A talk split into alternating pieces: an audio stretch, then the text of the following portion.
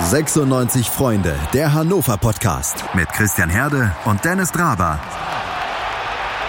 Auf meinsportpodcast.de. Wir begrüßen euch zur ersten Ausgabe des 96 Freunde Podcasts in 2020 im neuen Jahr. Ähm, wir hatten eigentlich gar nicht geplant, jetzt schon die nächste Episode aufzunehmen. Wir wollten noch ein bisschen länger in der Winterpause bleiben. Doch dann äh, ist uns Hannover 96 in die Quere gekommen und ähm, darüber muss gesprochen werden. Und zwar mit Dennis Draber, Gründer von 96freunde.de. Hi Dennis. Eigentlich würde ich dir ja gern ein munteres Moin ins Mikrofon sagen, so wie jedes Mal. Ja, aber angesichts der Ereignisse fehlen mir immer noch etwas die Worte, deshalb ja, einfach ein schlichtes Hallo von mir. Und 96freunde.de Autor Maximilian Wilsmann, äh, der ist auch mit in der Runde. Hey Maxi. Hallo, grüßt euch. Dich kann man auch noch im Internet finden, auf Instagram, glaube ich. Genau, mich kann man auf Instagram finden unter kickoff.blog. Ist im Moment ein wenig inaktiv wegen dem ganzen Uni-Stress, aber ich hoffe, zu Beginn der Rückrunde wird das da auch wieder ein bisschen aktiver. Alles rund um Fußball könnt ihr da erfahren. Wir nehmen diese Episode am Donnerstagabend auf. Ähm, darum wundert euch nicht, wenn ich jetzt irgendwie mehrmals heute sage, wenn ich ähm, wenn ich mich darauf beziehe, was so gegen Mittag heute passiert ist. Ähm, da war so ein bisschen Augenreiben. Also Dennis, ähm, wir wissen ja alle, so ein neues Jahr, das vergeht wie im Flug. Aber dass der 1. April schon ansteht, das hätte ich dann nicht gedacht. Wer steckt dahinter? Dass Jan Schlaudorff entlassen wurde und Gerhard Zuber jetzt neuer Sportdirektor ist. War da etwa ähm, Jan Böhmermann am Werk? Die Vermutung liegt nahe, ne? Aber irgendwie ja, 1. April, man könnte auch sagen, das Jahr 2019 geht anscheinend noch weiter. Ich hatte ja wirklich gehofft, so Silvester, Neujahr ist jetzt endlich mit diesem wirklich furchtbaren Jahr 2019 Schluss, nämlich dieses Jahr 2019 war ja eins der furchtbarsten mit Hannover 96, an die ich mich persönlich erinnern kann als Jahrgang 90. Ja, aber anscheinend geht das Jahr 2019 noch weiter, wirklich. Ähm, unfassbar, was heute hier in den News zu lesen war. Jan Schlaudraff vor die Tür gesetzt, freigestellt. Ähm, also von einer Minute auf die andere.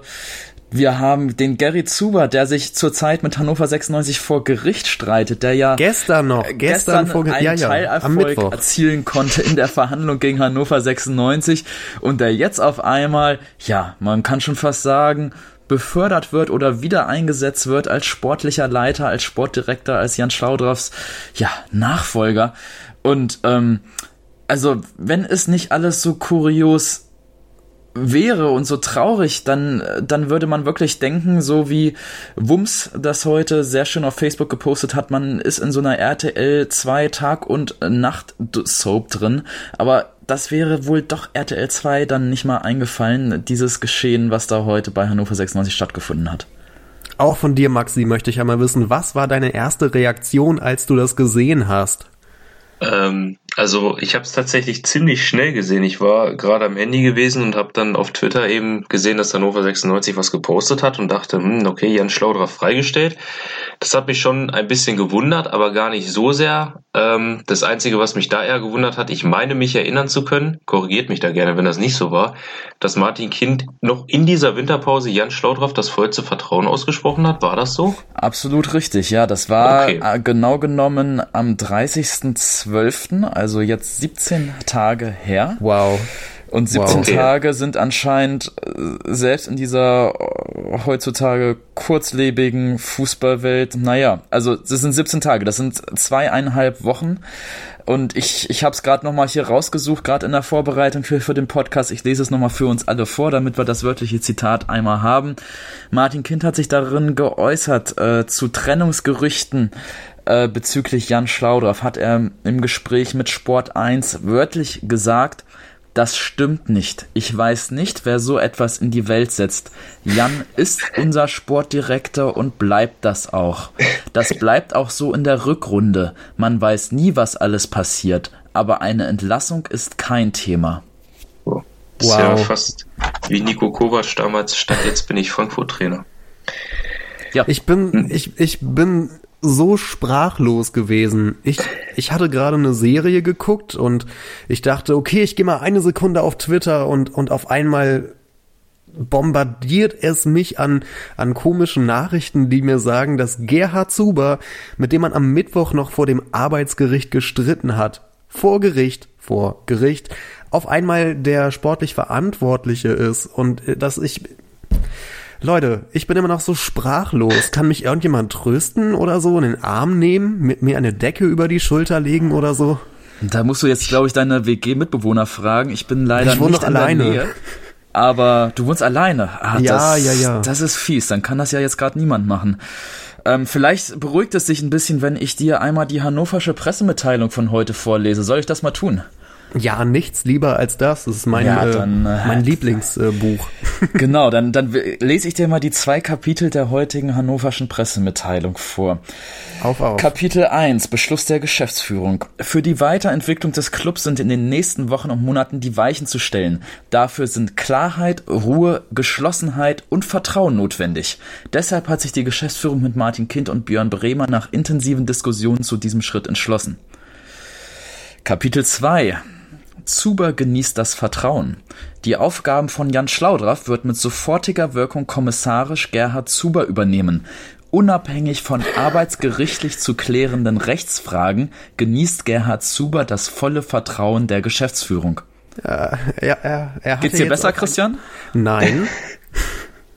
Dieser letzte Satz, ne, also er genießt das volle Vertrauen, ist übrigens auch kein Wunder ähm, und, und relativ praktisch für Martin Kind, äh, da seit gestern ja festgestellt wurde oder seit Mittwoch festgestellt wurde, dass äh, Gerhard Zuber einen unbefristeten Vertrag bei Hannover 96 hat. Das ist noch nicht in die letzte Instanz gegangen, aber das Arbeitsgericht in Hannover hat genau das erstmal festgestellt am Mittwoch, dass der Vertrag unbefristet ist und wenn das vom Landesarbeitsgericht so bestätigt werden würde, dann könnten wir in eine Situation kommen, dass sich Verträge von leitenden Mitarbeitern bei Fußballclubs ganz grundsätzlich ändern könnten. Ich bin nur skeptisch, dass es passiert, aber interessant, dass so eine ähm, ja, ähm, vielleicht wegweisende Sache hier in Hannover beschlossen wurde und, und, und dass die betroffene Person einen Tag später auf einmal vielleicht gar nicht mehr in der Position ist, mit 96 vor Gericht stehen zu müssen. Gut, tatsächlich muss man dazu sagen, solche Urteile gab es von unteren Gerichten schon öfters mal. Es gab da ja diese Auseinandersetzung mit Heinz Müller bei Mainz. Äh, Der hatte in den unteren Instanzen auch Recht bekommen. In oberen Instanzen ist er damit dann nicht wieder durchgekommen. Also ich glaube auch bei Zuber, dass dieses Urteil wird noch revidiert werden. Nichtsdestotrotz, was natürlich recht ist, da irgendwie so eine bittere Ironie bei der ganzen Geschichte dabei, ähm, was ich allerdings unabhängig von dieser Gerichtsauseinandersetzung eigentlich noch äh, ja bemerkenswerter finde. Ich meine, Horst Held war ja wirklich nun derjenige, der hauptverantwortlich für die Misere, hauptverantwortlich für den Abstieg gemacht wurde, sowohl übrigens in der Geschäftsführung als auch in weiten Teilen der der äh, Fans, also zumindest als einer der Verantwortlichen. Und das jetzt ausgerechnet mit Zuber ein Vertrauter des geschassten Horst Held, der ja eigentlich keinerlei Vertrauen mehr seitens der hannoverschen Geschäftsführung besessen hat, dass er ausgerechnet jetzt ein Vertrauter von Horst Held wieder ans Ruder kommt. Das finde ich hat mindestens genauso eine große Ironie wie eben die Sache mit der Gerichtsstreitigkeit. So, wir wollen mal mit der Einordnung richtig anfangen. Ähm, ich denke, es geht hier vor allem um drei Personen, die wir abarbeiten müssen. Das sind Martin Kind, Jan Schlaudraff und ähm, jetzt der neue Sportdirektor, der kommissarische Gerhard Zuber, über den sprechen wir gerade schon. Und eine wichtige Frage, Maxi, ist ja, was bedeutet eigentlich dieses kommissarisch, dass er kommissarisch übernimmt? Wie lange ist das wohl? Ja, das ist eine gute Frage. Also, naja gut, erstmal natürlich nur übergangsweise, vielleicht bis wir ein Neues gefunden haben. Also ich hatte da heute, wie ich finde, zumindest einen relativ schlauen Gedanken dazu, wenn ich das Modell tatsächlich durchschaut habe oder die Idee, die Martin Kind dahinter hatte, dann ja, äh, nehme ich tatsächlich einiges zurück, was ich heute im Laufe des Tages gesagt oder geschrieben habe.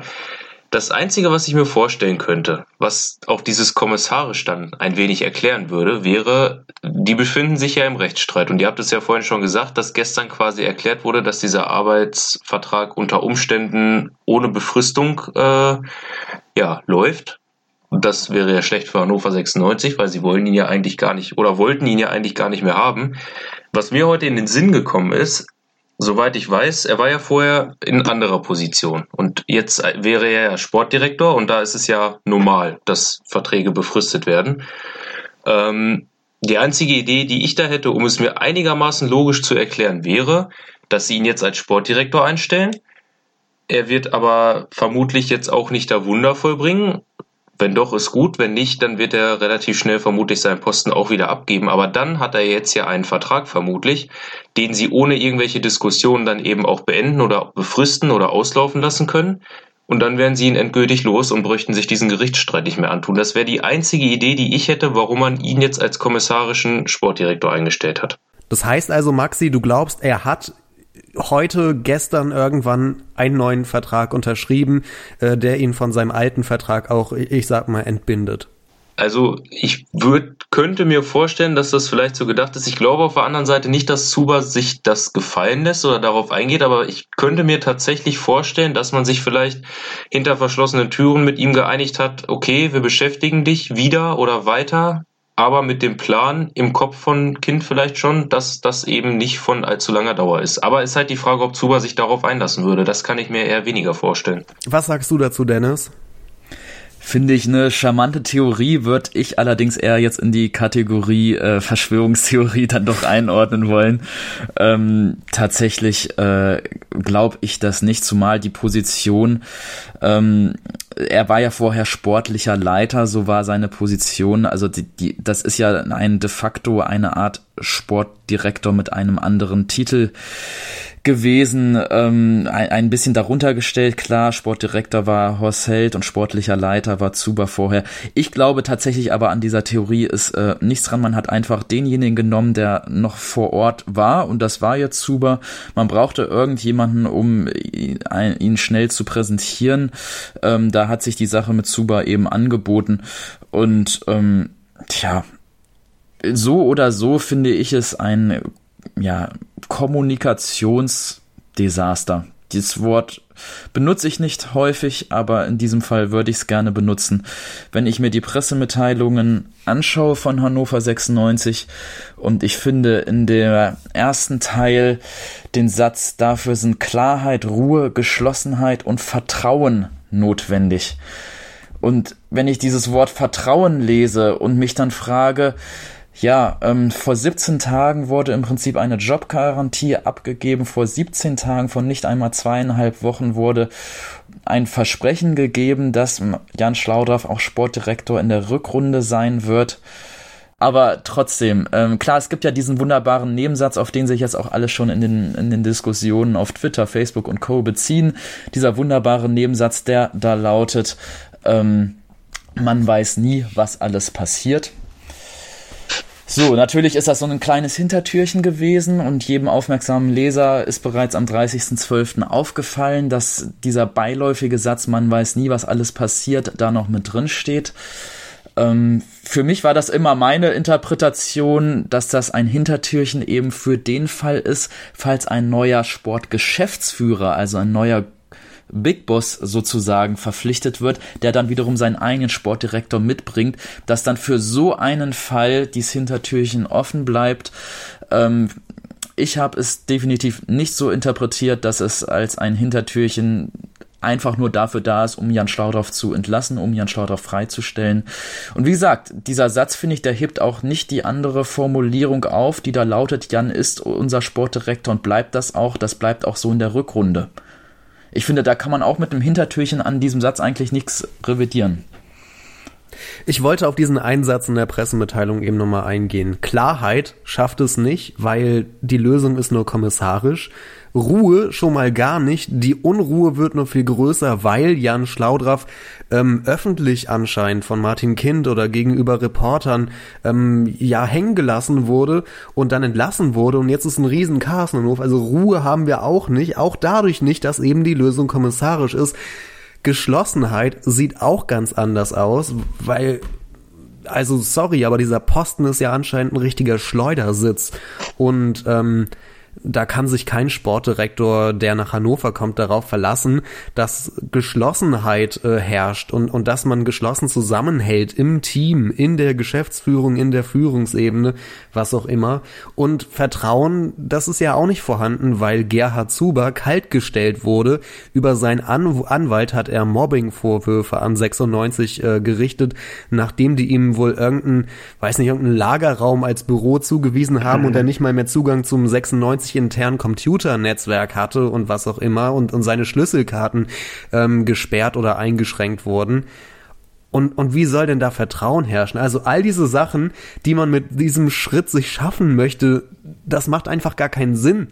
Es wird keine Klarheit, keine Ruhe, keine Geschlossenheit und kein Vertrauen vorhanden sein. Und man macht sich ja eigentlich nur eine riesige Baustelle auf. No, also ja, das, das ist schön zusammengefasst, ja. Das denke ich auf jeden Fall auch. Und auch, also das habe ich eben auch nochmal ähm, recherchiert und äh, eben Beispiele waren ja, dass er nicht mit ins Trainingslager durfte, nicht zu spielen. Sein Zugang zum 96-Server äh, gesperrt wurde und eben, wie du auch gesagt hast, seine Schlüsselkarte umkodiert. Er musste sein Büro räumen. Also es wurde ja eigentlich alles dafür getan, damit er den Verein verlässt, was er ja eben nicht wollte. Deswegen ist es ja auch vor Gericht gegangen.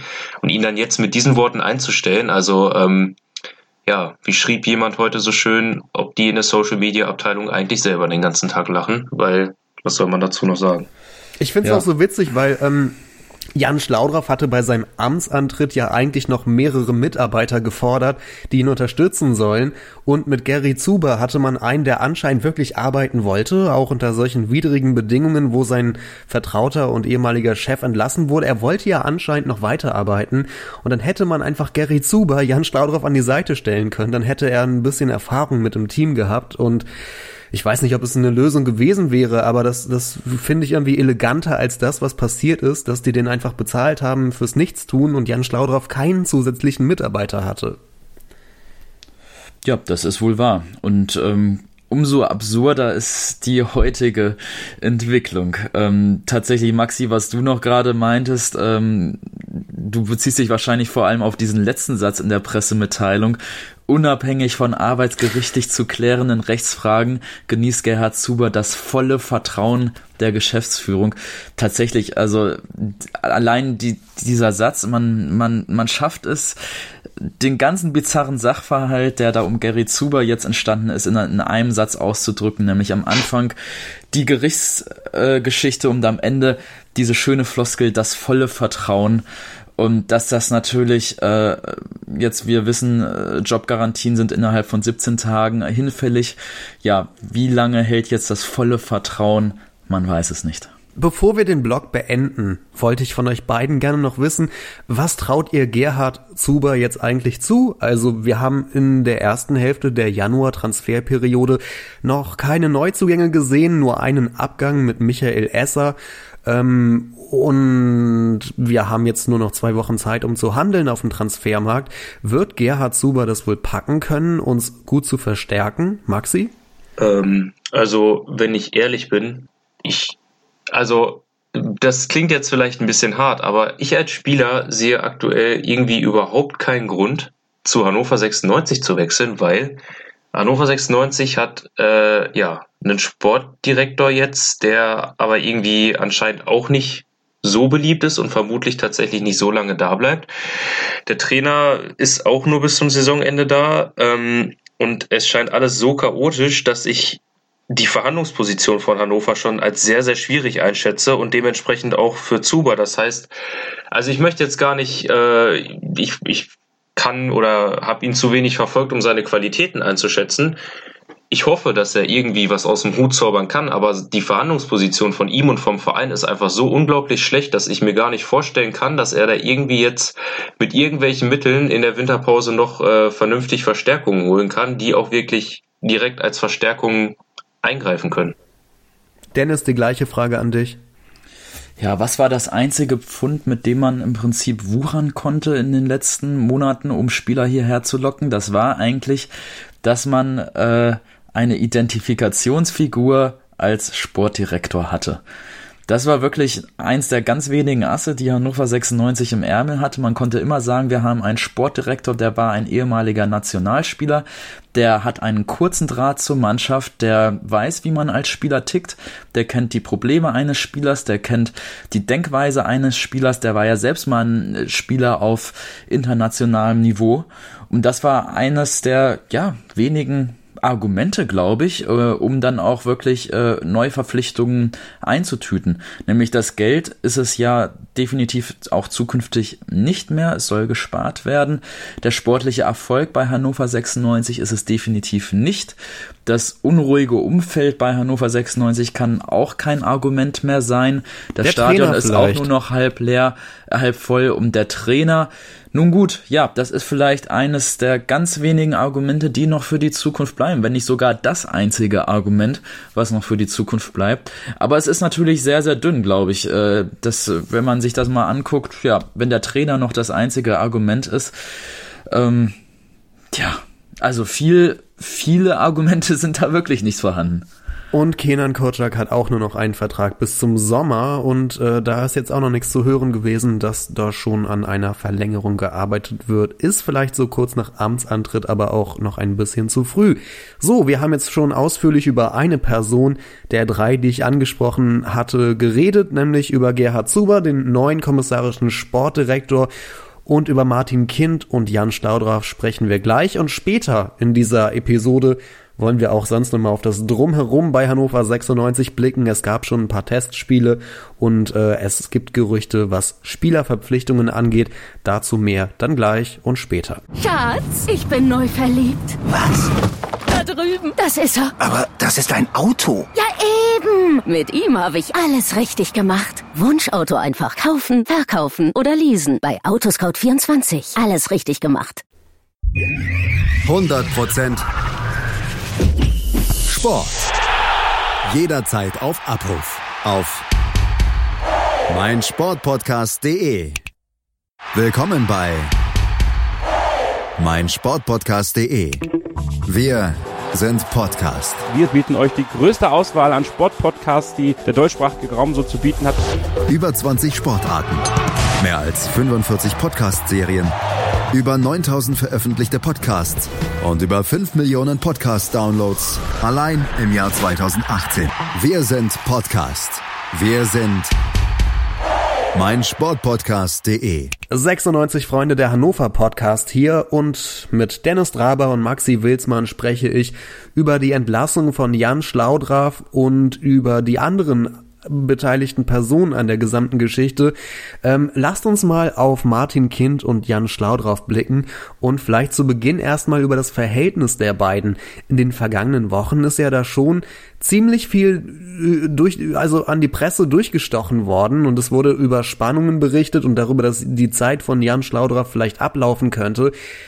Das ging bis gestern noch so. Ich wollte das alles nicht so glauben und ich dachte, komm, Leute, das ist doch irgendwie, das ist doch Bullshit, ihr habt nichts zu schreiben, ihr denkt euch Geschichten aus, liebe Presse oder so. Nö, es war etwas dran und äh, heute am Donnerstag wurde Jan Schlaudorff dann doch entlassen. Was war denn das? Was waren das für komische Reibereien? Warum hat Jan Schlaudorff anscheinend das Vertrauen von Martin Kind verloren? Ähm. Ja, berechtigte Frage, auf jeden Fall. Ähm, es gibt, glaube ich, nicht so das eine Erlebnis, wo man jetzt sagen kann, äh, da, da, da war jetzt der Knackpunkt. Ich glaube, das war eine Entwicklung in den letzten Monaten, die stattgefunden hat. Ähm, tatsächlich äh, kann man jetzt, glaube ich, nicht so den einen Tag ausmachen, wo man sagt, jetzt am, ich weiß nicht, 12. Dezember, 11. November, was auch immer, ist das Verhältnis in die Brüche gegangen, sondern das war eher eine, eine schleichende Entwicklung offenbar.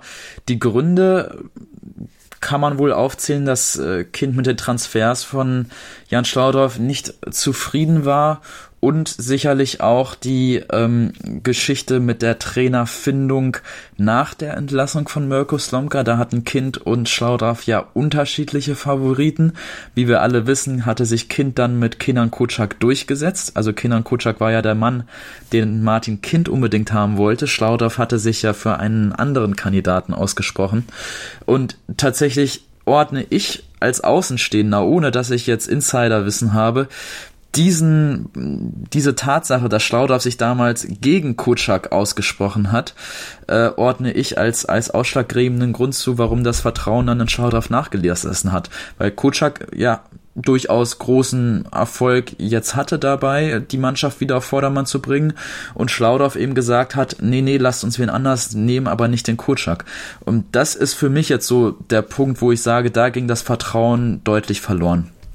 Maxi, wenn ähm, die Kritik hier lautet, ähm, das Problem ist der Kader und da hat Jan Schlaudorf ähm, keinen guten Job gemacht, ist es berechtigt oder hat Jan Schlaudorf eher im Rahmen der Möglichkeiten das gemacht, was er konnte? So, das sehe ich nämlich genau so. Also ich meine, ich bin natürlich nicht dabei gewesen. Ich kenne die äh, genauen Geldbeträge nicht. Man hört ja immer nur, wir sind vollumfänglich handlungsfähig, wie Herr Kind das immer so schön sagt. Ähm, aber ich glaube, genau so wie du es gerade gesagt hast, sehe ich das auch, nämlich dass Jan Schlaudraff im Rahmen der Möglichkeiten, die er hatte, eben viel dafür getan hat. Und wenn man sich das Ganze nochmal anguckt, allein wie das schon angefangen hat, Jan Schlaudraff wird ja quasi als Assistent eingestellt, aber er kann noch gar nicht Assistent von jemandem sein, weil es noch keinen Sportdirektor gibt. Dann wird keiner gefunden oder man will auf einmal doch keinen einstellen oder wie auch immer. Und Jan Schlaudraff wird dann doch befördert. Es ist der erste Sommer überhaupt, wo er sich irgendwie um sowas kümmern muss, darf und dann auch eben gleich direkt als Hauptperson. Und ja, quasi ohne Mittel, die bereitgestellt werden, äh, soll er dann eine Mannschaft zusammenstellen, die ja insgeheim wahrscheinlich doch irgendwo um den Aufstieg mitspielen sollte und sich nicht jetzt äh, im unteren Tabellendrittel befinden sollte. Auf jeden Fall war Kind damit ja nicht zufrieden und hat ja auch Anfang Januar, glaube ich, äh, eben ziemlich deutlich gesagt, dass er damit mit der Transferpolitik oder den, den Transferentscheidungen nicht zufrieden war. Ähm, ich fand die Idee von Dennis vorhin ganz gut, da habe ich noch nicht so drüber nachgedacht, aber es könnte tatsächlich sein, dass eben auch die Trainer oder die Geschichte mit der Trainerentlassung und dann der, des, der Findung eines neuen Trainers äh, tatsächlich noch seinen Teil dazu beigetragen haben könnte. Aber meiner Meinung nach hat das Schlaudraff halt, er hat sich ja selber gewünscht, dass er jemanden kriegt, mit dem er zusammenarbeiten kann und er wurde halt allein gelassen und konnte es vielleicht gar nicht besser machen und im Endeffekt wird er dafür jetzt wieder kritisiert. Ich habe das Gefühl, Martin Kind ist vielleicht ein bisschen ungeduldig gewesen äh, mit der ganzen Sache, mit Jan Schlaudraff und dementsprechend ja, muss Schlaudraff jetzt darunter leiden und eben heute seine Entlassung hinnehmen. Die Frage, die ich mir halt jetzt stelle, ist, ähm, warum ausgerechnet jetzt? Die Antwort könnte sein, weil wir den 16. Januar haben und wir haben immer noch keinen Neuzugang und vielleicht hatte Martin Kind sich äh, das eher so vorgestellt, dass jetzt schon zwei, drei Leute da wären und Jan Schlaudraff hat es nicht geschafft vielleicht.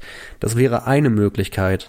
Das könnte ich mir auch tatsächlich vorstellen. Es hieß ja nach dem Bundesliga-Wochenende, also nach dem vergangenen Wochenende mit zwei Testspielen gegen Bundesligisten, sollen Neuzugänge präsentiert werden.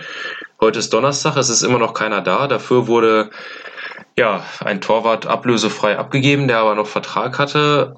Darüber kann man sicherlich auch diskutieren, aber wahrscheinlich war Kind auch mit den aktuellen Entwicklungen in, den, in der ersten Hälfte der Winterpause nicht wirklich zufrieden und hat dann jetzt die Reißleine gezogen, um vielleicht in den verbleibenden Tagen noch was bewegen zu können. Auf der anderen Seite hat die Presse ähm, aber auch geschrieben, dass Schlaudraff äh, immer mehr an Verantwortung verloren hätte und, und Aufgaben verloren hätte. Und ähm, das kann ja nur bedeuten, dass Kind und Kotschak das gemeinsam mehr so in die Hand genommen haben. Darum weiß ich auch nicht, inwiefern dann überhaupt noch die Verantwortung bei Schlaudraff liegen würde, wenn er die Macht dazu gar nicht mehr hätte. Eben glaube ich, also, also diese Theorie, mit der kommen wir, glaube ich, da an der Stelle nicht weiter, denn äh, Schlaudraff hatte schon in den letzten äh, Tagen äh, in der Winterpause eigentlich gar nicht mehr die Macht, noch Transfers einzufädeln. Also anscheinend Kutschak und Schlaudraff sind keine Charaktere, die gut miteinander harmonieren. So interpretiere ich das alles als Außenstehender. Denn wie gesagt, nicht nur die Sache, dass Schlaudorf sich eben gegen Kutschak ausgesprochen hatte, also oder für einen anderen Trainer war, so korrekt formuliert, ähm, spielt damit rein, sondern auch, wenn ich lese, dass beide äh, Führungskräfte unabhängig voneinander Listen bei Kind eingereicht haben mit Spielerwünschen. Das muss man sich mal vorstellen. Da hat man einen Sportdirektor und einen Trainer und beide sitzen bei sich quasi zu Hause, fertigen eine Liste an, sprechen sich nicht noch einmal vorher ab, sondern geben die Liste unabhängig weiter an Martin Kind. das so bescheuert die Vorstellung, dass da Leute im, im gleichen Gebäudekomplex arbeiten und es schaffen, sich dabei nicht irgendwie mal in einem Raum zu treffen und das vorher abzugleichen, bevor sie eine Liste Martin Kind vorlegen oder vorlegen oder so.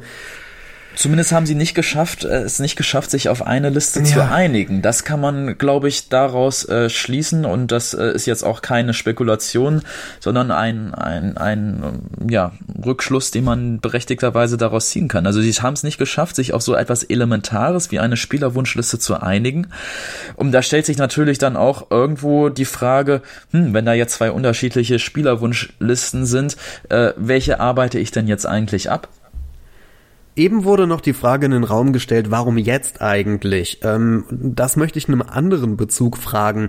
Äh, ist es Zufall, dass Gerhard Zuber einen Tag nach dem Gerichtstermin mit Hannover 96 ähm, wieder eingestellt wird? Ist das eigentlich auch Zufall oder, oder wie sieht das aus? Hat man den Termin abgewartet und ihn dann nochmal eigentlich, das ist so. Naja, er, er wurde, das muss man jetzt ganz sauber in der Begrifflichkeit sein. Er wurde nicht wieder neu eingestellt. Er war die ja, ganze ja. Zeit noch eingestellt. Er war nie entlassen. Es ging ja in dem Streit vor Gericht auch um eine Abfindung, also um eine Auflösung des Vertrages. Das heißt, der Vertrag besteht nach wie vor weiter. Es ist im Prinzip keine Änderung des Status quo.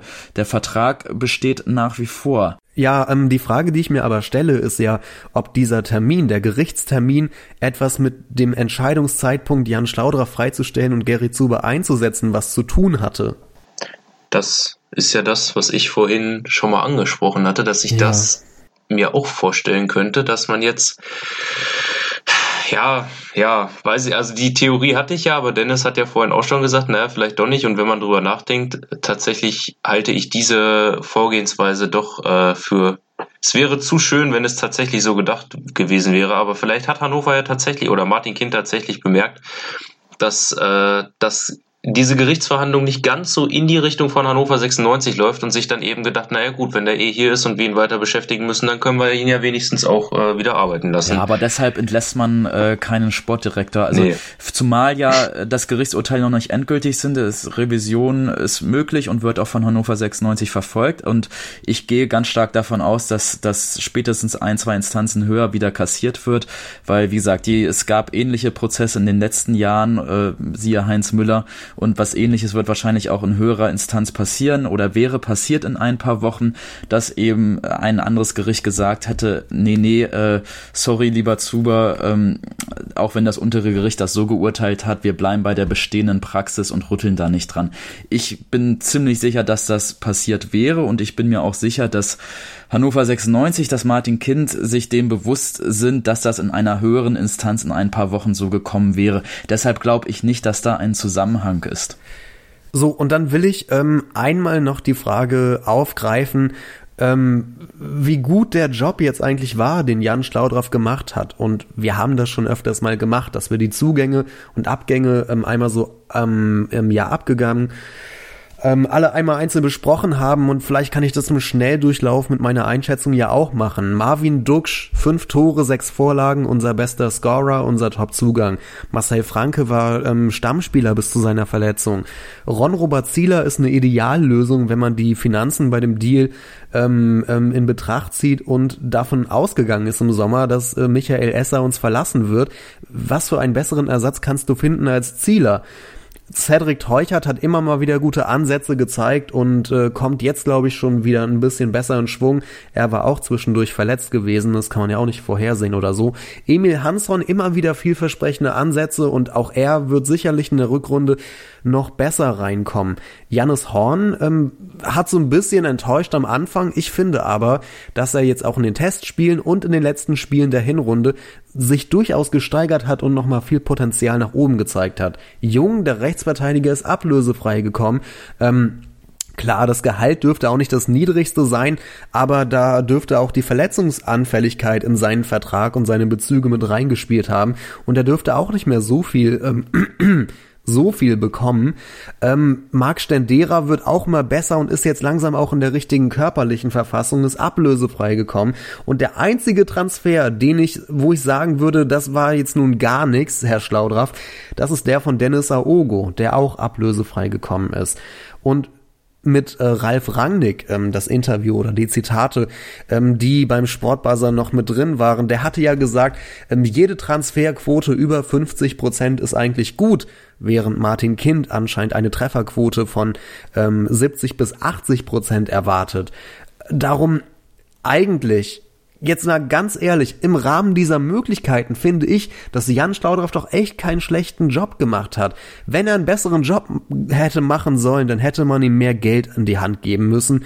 Und ich, wenn ich ehrlich bin, ich, ich verstehe halt diese Entscheidung gar nicht. Und ich finde, Jan Schlaudraff hat das auch nicht verdient. Eure Reaktion? Ja, also ähm, ich habe gedacht, vielleicht lässt du noch den einen oder anderen Transfer offen, aber tatsächlich muss ich dir eigentlich in allem zustimmen. Also, dass es äh, durchaus einige Spieler gab, wie eben Duxch und Franke und zuletzt eben auch einem Horn oder einem Jung, wie er, wenn er fit war, einem Stendera, die halt eben wirklich äh, ja, sich gut eingebunden haben und wenn sie gespielt haben, dann eben meistens auch gute Leistungen gezeigt haben. Und der einzige, der mir jetzt auch eingefallen wäre, wo ich sage, okay, das war bisher überhaupt nichts und der ist ja auch ablösefrei gekommen, der wird wahrscheinlich nur auch nicht so wenig Gehalt verdienen, ist Dennis Aogo. Ähm, das meine ich eben, also dafür, was er an Erfahrung hatte, nämlich eigentlich ja gar nichts in diesem Job. Geld hatte er auch nicht wirklich viel. Ähm, wurde ja alles, glaube ich, wurde ja gesagt, aus dem Fossum-Transfer und aus noch irgendeinem Transfer finanziert. Und er wurde ja auch zeitlich beschränkt, wann er Transfers tätigen durfte. Er durfte ja erst ganz spät, nach dem Verkauf von etlichen Spielern, durfte er dann langsam ein paar Leute verpflichten und, und hat da offenbar auch bis zum letzten Moment der Tra Sommertransferperiode mit Kind gerungen, wen er noch verpflichten durfte und so. Und das Budget war so eng. Darum finde ich das alles irgendwie ziemlich ungerecht. Ja, also da stimme ich dir zu. Ungerecht in jedem Fall, aber trotzdem kommt mir der Kader gerade in eurer Bewertung dann oder die Transfers kommen mir dann doch ein Tick zu gut in ihrer Gesamtheit weg. Nämlich ich würde schon sagen, dass äh, im Prinzip drei Transfers einfach rein gar nichts waren. Nicht nur Aogo, sondern eben auch äh, Horn und auch Jung hätten nicht verpflichtet werden dürfen. Dass Sebastian Jung extremst an, verletzungsanfällig ist, äh, war kein Geheimnis. Ähm, dass wir deshalb dann Jung trotzdem verpflichten als einzigen Rechtsverteidiger alternativ zu ähm, Korb, äh, war ein Fehler. Und ähm, Horn, der ja, ich fand ihn jetzt auch in, den, in seinen letzten Kurzeinsätzen und auch in den Testspielen jetzt nicht äh, wirklich positiver als zuvor. Also die drei, würde ich sagen, waren drei Fehlkäufe. Was ich allerdings sagen muss, ähm, tatsächlich, äh, Stendera war ein richtiges Schnäppchen. Stendera, an dem werden wir noch ganz viel Freude haben in der Rückrunde. Das war ein richtig, richtig guter Transfer. Marcel Franke, super meiner Meinung nach. Ein grundsolider Innenverteidiger, der absolut gutes Zweitliganiveau hat. Die Geschichte mit Ron-Robert Zieler haben wir schon oft genug diskutiert, da möchte ich jetzt das Fass nicht nochmal aufmachen. Und äh, Duxch kommt ja auch immer mehr in Fahrt. Teuchert ähm, wird auch einschlagen in der Rückrunde. Also ich sehe es so ein bisschen, nicht alles war Gold, was äh, nicht alles Gold äh, ist. Nein, äh, wie, wie heißt das so schön, Christian? Nicht du bist alles, der Wortakrobat. Glänzendes Gold, glaube ich. Ja, aber ja, danke, genau das habe ich gesucht. Aber trotzdem äh, drei Transfers waren dabei, die nicht getätigt hätten werden sollen. Nichtsdestotrotz, die Quote ist immer noch in Ordnung. Sie ist nicht gut, aber sie ist in Ordnung. Nichts, weshalb man jemanden gleich vor die Tür setzen muss. Also die Quote liegt dann ja über dem, was Ralf Rangnick, ähm, der aktuelle RB-Fußballchef, ähm, also Red Bull Fußballchef global oder was auch immer er ist, äh, die er genannt hatte, von über 50 Prozent ist alles gut. Und die hat Schlaudraff, denke ich, schon erreicht. Ein kleines Wort zu Sebastian Jung. Man hätte ja auch davon ausgehen können, dass irgendwann mal wieder ein Julian Korb sowas wie eine Normalform erreicht, so sagen wir aus Gladbacher Zeiten oder so. Hm, hätte man nicht unbedingt davon ausgehen müssen, dass es nicht eintrifft. Und dazu kommen wir, und da kommen wir ja auch zum äh, Punkt, den ich vielleicht noch nennen würde, nämlich vielleicht waren die Transfers alle gar nicht so schlecht, nur es war der falsche Trainer am Anfang der Saison da, der aus diesen Spielern eben keine Mannschaft formen konnte. Und vielleicht wäre alles ganz anders gelaufen, wenn man Kenan Kocak äh, schon im Sommer verpflichtet hätte. Und man hatte da ja schon mit ihm verhandelt ist ein berechtigter Einwand, denn es ist am Ende die Mannschaft gewesen, auch die Mirko Somka sich so gewünscht und mit zusammengestellt hat. Ähm, natürlich trifft am Ende des Tages die Entscheidung der Sportdirektor oder der Sportgeschäftsführer, also der sportliche Verantwortliche, aber er kriegt natürlich auch ein, ein Briefing des Trainers, er kriegt Wünsche des Trainers geäußert und der Trainer war tatsächlich in der Sommervorbereitung bei den Transfers eng mit eingebunden. Es waren Slomka und Schlaudraff gemeinsam, die diese Transfers ähm, ja vorbereitet und ausgeguckt haben. Deshalb sicherlich äh, muss man sagen, das war die Elf so, wie ein Mirko Slomka sie sich gewünscht hat. Und ja, vielleicht wäre alles anders gekommen, wenn Kenan Kutschak schon im Sommer Trainer gewesen wäre. Ich glaube, Kutschak hätte sich dann auch andere Spieler gewünscht. Deshalb ist die Diskussion natürlich jetzt auch ein bisschen schwierig zu führen, weil wir wahrscheinlich eine ganz andere Mannschaft hätten, wenn Kutschak schon Trainer gewesen wäre. Was ich sagen will, ist aber, dass es einige Spieler gibt, die unter Slomka nicht performt haben und jetzt langsam äh, so richtig in Form kommen. Das kann man so sagen, ja. Das hat un unterschiedliche Gründe. Wie gesagt, bei Stendera sind es, glaube ich, schlicht und einfach Fitnessgründe. Bei Hanson ist es vielleicht auch der Grund, dass er jetzt älter wird und reift. Ähm, aber natürlich auch kann man sagen, Kutschak vielleicht holt er noch weitere 10% raus im Vergleich zu Slomka. Das kann man sicherlich so sagen. Ähm, und deshalb, ja, ist dein Einwand nicht ganz ungerechtfertigt, Christian. Ich will über eine Person gleich nochmal gesondert sprechen, ähm, denn ich habe schon den ein oder anderen Kritikpunkt äh, für Martin Kind übrig und über sein Verhalten und seine strategischen Entscheidungen sollten wir gleich nochmal ein paar Worte verlieren mit Dennis Draber und Maximilian Wilsmann, beide von 96freunde.de. Schatz, ich bin neu verliebt. Was? Da drüben. Das ist er. Aber das ist ein Auto. Ja, eben. Mit ihm habe ich alles richtig gemacht. Wunschauto einfach kaufen, verkaufen oder leasen. Bei Autoscout24. Alles richtig gemacht. Hören, was andere denken. Auf meinsportpodcast.de. 90 Minuten. Zwei Teams. Pure Emotion. Es geht wieder los. Die Fußball-Bundesliga auf meinsportpodcast.de. Abonniere jetzt deinen Bundesliga-Podcast und sei dabei im Bully Special. Weserfunk. Auf die Zirbelnuss. Füchsle Talk. BV Beben. Unter Flutlicht. Werkskantine am Wasserturm. Und viele mehr. Die Fußball-Bundesliga auf meinsportpodcast.de. Dennis und Maxi, in der Zwischenzeit sind ein paar neue Informationen rausgekommen. Die Bild berichtet nämlich, dass es in den letzten Tagen mehrfach zu Auseinandersetzungen zwischen Kind und Schlaudraff gekommen sein soll. Äh, dabei ging es dann zum einen um einen Transfer von äh, Mavra Panos von Arsenal, der dann äh, nach Nürnberg ausgeliehen wurde stattdessen, und zum anderen um den neuen Torwarttrainer. Ähm, da steht jetzt noch nicht mit bei, äh, was genau die Standpunkte von Martin Kind und Jan Straudorf mit waren, aber wir kommen äh, ja so langsam dann zu dem Knackpunkt, um den es wirklich geht, nämlich um Martin Kind, der all diese Personalentscheidungen zu verantworten hat, der sowohl Jan Staudorf als auch Gerhard Zuber jetzt in ihre aktuellen und ehemaligen Positionen ähm, äh, gesetzt hat. Wie groß ist Martin Kins Anteil an der gesamten Misere und äh, das sage ich vor dem Hintergrund, dass ich das Gefühl habe, dass diese eine Entscheidung, die Entlassung von Schlaudraff und die Einstell oder die die jetzt Beförderung von Gary Zuber, ähm, dass das für viele Fans äh, zumindest online in den sozialen Medien echt so ein Knackpunkt zu sein scheint. Also ich glaube, da ist jetzt bei einigen Fans, die bislang äh, nicht super doll kontra Kind eingestellt waren, dass es so ein bisschen bei denen das fast zum Überlaufen gebracht hat. Ja, ich glaube, man muss erstmal jetzt hier, wenn wir äh, versuchen, das aufzuschlüsseln in der Diskussion, einmal zu trennen zwischen dem äh, sportlichen Geschäftsführerkind und zwischen äh, der ganzen Diskussion mit 50 plus 1. Ich will jetzt einfach mal die ganze 50 plus 1 Geschichte außen vor lassen ähm, und nur tatsächlich die sportlichen Entscheidungen äh, von Martin Kind beleuchten, weil es das, glaube ich, etwas einfacher macht. Sonst dauert unser Podcast sicher noch zwei, drei Stunden hier heute.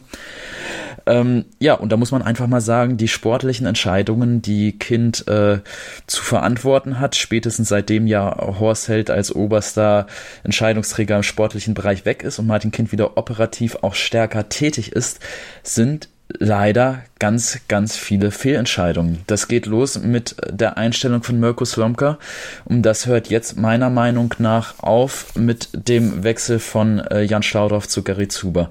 Da sehe ich leider tatsächlich, seit Horst Held weg ist und Martin Kind operativ wieder die Entscheidungen im alltäglichen Geschäft trifft, sehe ich keine bemerkenswerte, herausragende positive Entscheidung, dafür eben jetzt zwei fatale negative Entscheidungen.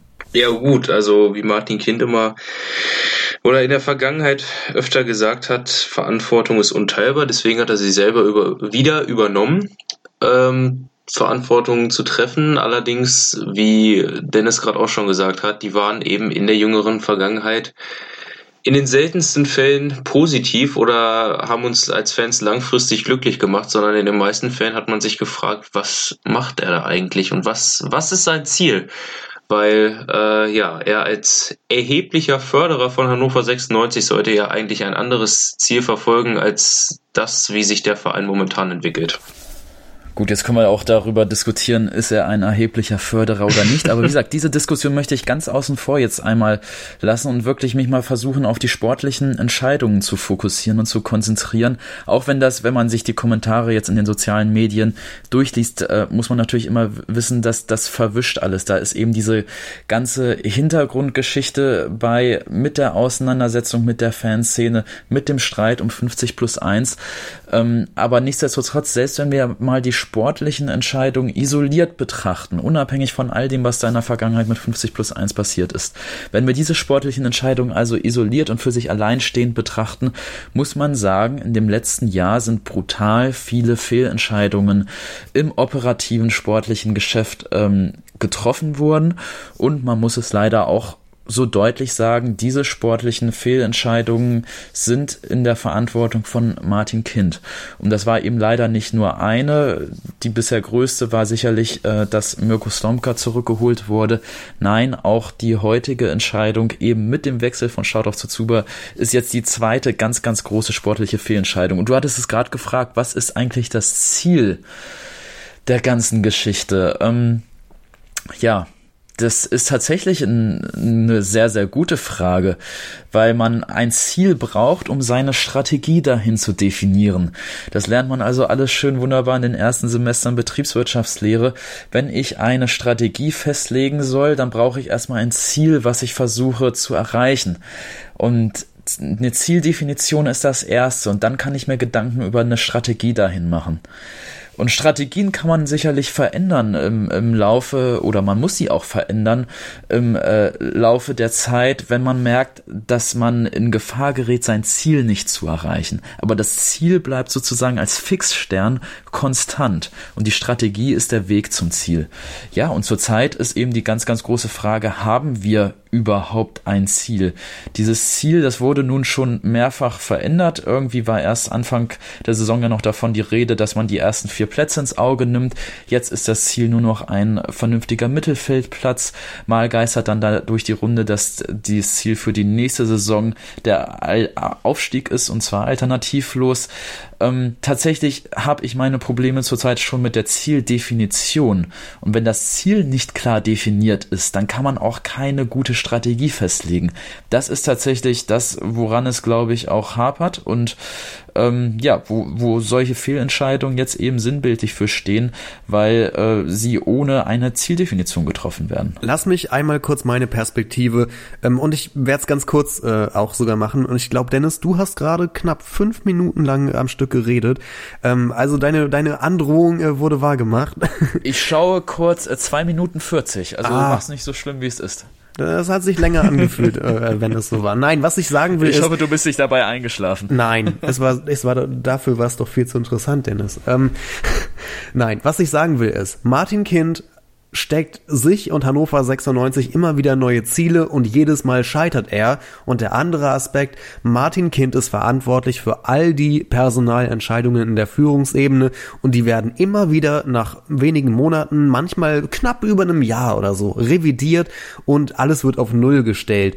Und in diesem gesamten, in, in diesen gesamten ähm, Geschehnissen ähm, ähm, sinkt Hannover 96 immer weiter ab in der Liga, äh, in dem Ligensystem, äh, in der Reputation, äh, in der Qualität der Spieler. Alles wird immer schlechter und hauptverantwortlicher ist Martin Kind. Und jetzt mal ehrlich, Leute, man kann 50 plus 1 und die Diskussion darum komplett herauslassen und doch feststellen, dass Martin Kind mittlerweile einfach so viel falsch und so viel schlecht gemacht hat, dass es eigentlich keine Berechtigung für ihn gibt, weiterhin der Hauptverantwortliche, der starke Mann bei 96 zu sein, der Entscheider. Es gibt keinen Grund dafür, dass er das noch länger machen sollte. Es ist einfach zu schlecht, was, was er abliefert und seine Entscheidungen sind viel zu oft falsch. Und darum, man kann, finde ich, die gesamte 50 plus 1 Diskussion rauslassen und feststellen, dass Martin Kind äh, schon länger nicht mehr die geeignete Person für den Job ist. Ja. Das Spannende ist ja, dass er das im, zwischen den Zeilen ja auch tatsächlich letztes Jahr öffentlich zugegeben hat. Er hat ja schwerwiegende Fehler eingestanden. Sel da hat er auch selbst reflektiert, dass er schwerwiegende Fehlentscheidungen getroffen hat. Und daraus schließt ja, äh, ist ja auch der Schluss dann, dass bei Hannover 96 mehr sportliche Kompetenz in der Führungsetage benötigt wird, um eben zukünftig auch öfters die richtigen Entscheidungen zu treffen. Es benötigt einen erfahrenen Manager, der Martin Kind die strategisch wegweisenden Entscheidungen abnehmen kann. Und darum dachte ich auch erst, als ich im, im Dezember gehört hatte, dass Kind sich offenbar mit, mit äh, Kandidaten trifft, die ein Sportgeschäftsführer werden könnten, hatte ich daraus auch erstmal als positives Zeichen gesehen, nämlich die Position des Sportgeschäftsführers, also eines wirklich erfahrenen Managers, die ist ja schon seit längerem vakant. Ne, wir erinnern uns, Martin Bader war der letzte Geschäftsführer bei Hannover 96, Horst Held sollte es werden, wollte dann aber nicht, wollte lieber zu Wolfsburg oder Köln. Also wir haben seit ganz, ganz langem keinen Sportgeschäftsführer mehr, der eben wirklich im Stile eines Jörg Schmatke, einem äh, wie Martin Kind auch in die Augen schaut und sagt, lieber Martin Kind, lass mich mal das operative Geschäft machen. Du hältst dich da raus und wirkst allerhöchstens präsidial, repräsentativ im Hintergrund. Und das ist auch tatsächlich das, glaube ich, was äh, allerhöchste Eisenbahn wird. Und Christian, das hast du auch gerade in deinen Worten wahrscheinlich so mindestens sagen wollen. Ähm, Martin Kind ist nicht mehr, meiner Meinung nach, der richtige Mann, um die operativen Entscheidungen im alltäglichen Geschäft zu treffen. Meiner Meinung nach sollte die Rolle von Martin Kind eben zukünftig sein, repräsentativ als Geschäftsführer zu wirken. Das kann man ihm auch eben gar nicht nehmen, weil, äh, wie gesagt, die Konstellation es nicht zulässt. Äh, der, der Geschäftsführer wird nicht gewählt durch eine Mitgliederversammlung, der wird bestimmt und abgesetzt durch den Aufsichtsrat. Äh, da herrscht, wie gesagt, Stimmgleichheit, also Kind einfach so absetzen, das funktioniert gar nicht.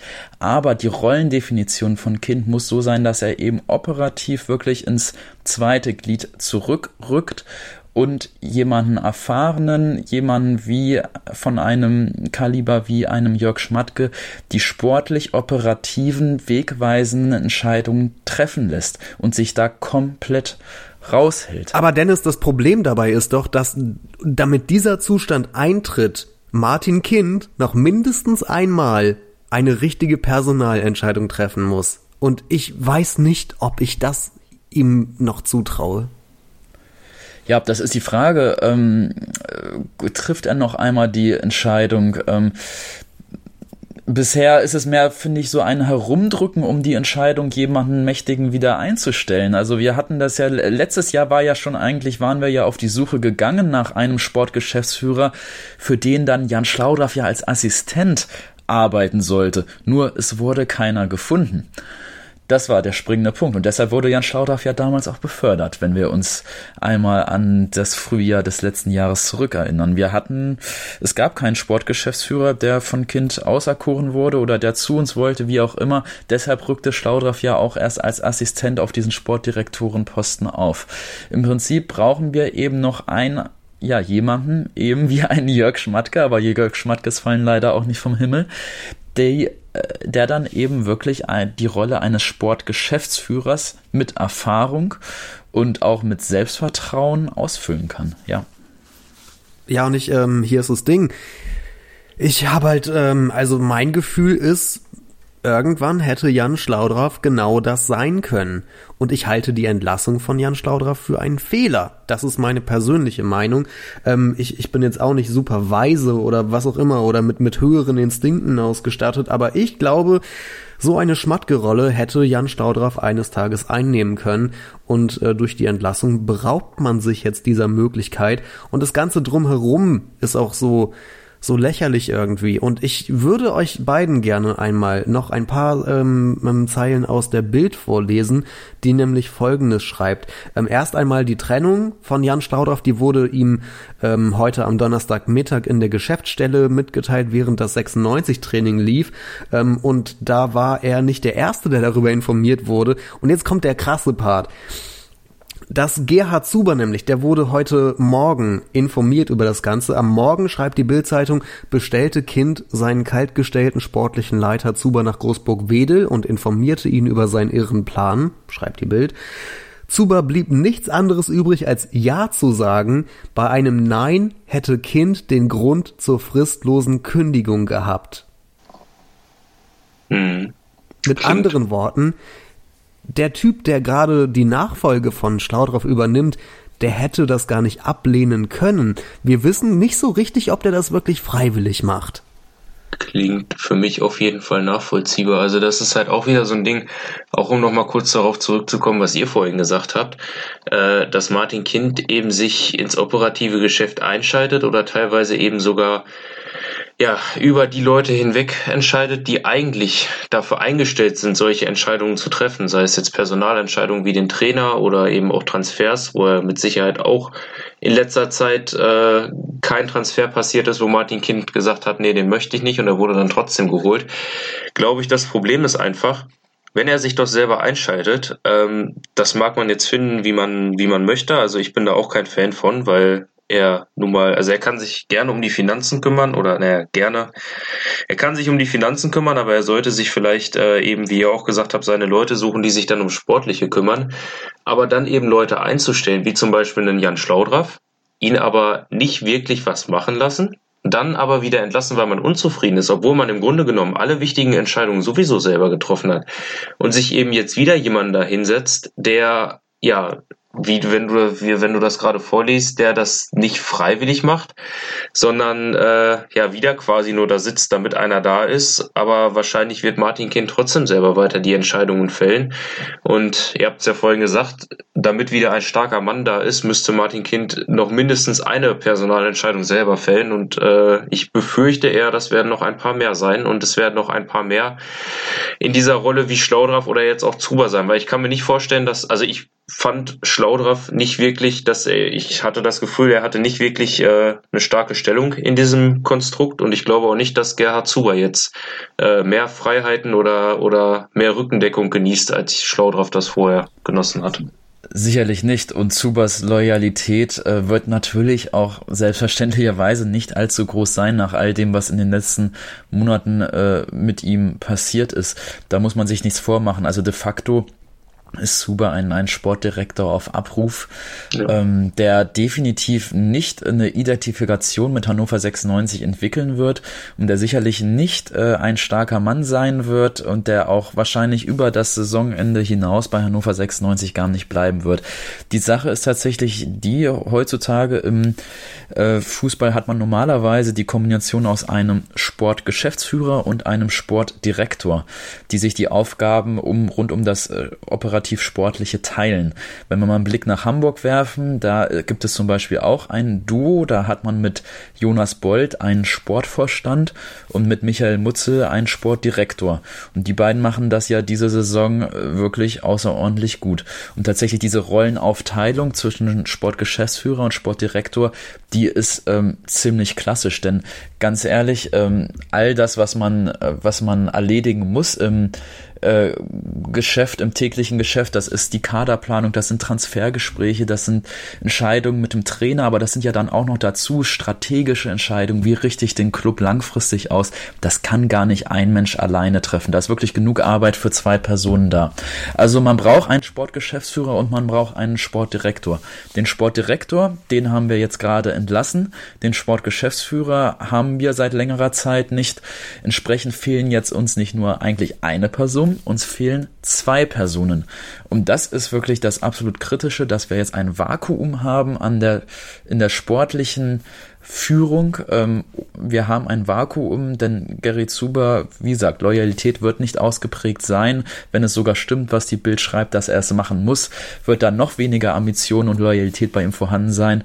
Deshalb es ist ein absolutes Vakuum und in, dieses, in diesem Vakuum ist zurzeit dann tatsächlich nur Martin Kind als Entscheidungs äh, ja, als, als derjenige, der die Entscheidungen trifft, ähm, vorhanden. Und wir alle wissen, dass äh, Martin Kind zwar einen sehr wirtschaftlichen, finanziellen Hintergrund hat, aber er eben kein sportlicher Insider ist. Und deshalb ist das Vakuum besonders groß. Ich habe noch ein Zitat aus der Bild, das eventuell ein bisschen Hoffnung macht, nämlich von Trainer Kurczak. Äh, der hat nämlich wörtlich gesagt, über Zuber er wird in der Mannschaft sehr gemocht. Ich freue mich auf die Zusammenarbeit mit ihm. Jan wünsche ich alles Gute. Ähm, der Idealfall, der jetzt eintreffen kann, ist ja eigentlich der, dass Gerhard Zuber ein eigentlich hochprofessioneller Mensch ist, ähm, der sich sagt, äh, egal wo ich arbeite, egal unter welchen blöden Umständen, ich bin ein professioneller Mensch und gebe mein Bestes. Ähm, und positiv auch, wenn er von der Mannschaft wirklich sehr gemocht wird. Und vielleicht ist es ja auch ein guter Start, ähm, ähm, um auch mit Kenan Kotschak eine, eine vertrauensvolle Zusammenarbeit aufzubauen. Und wenn dann so Sympathien schon da vorhanden sind, ähm, dann kann das vielleicht trotzdem klappen, auch wenn Martin Kind eben da oben an der Macht ist, sage ich mal so plakativ. Ähm, das einfach, weil die Personen, die da drunter arbeiten, ähm, jetzt mit Subak und Kotschak und die Mannschaft, dass da dann einfach ähm, ein gutes Verhältnis vorhanden ist. Und vielleicht kann es deswegen ja doch irgendwie klappen. Und wenn Gerhard Zuber ein professioneller ähm, Fußballfachmann ist, dann wird er sicherlich so gut wie er kann auch in dieser Situation für uns arbeiten.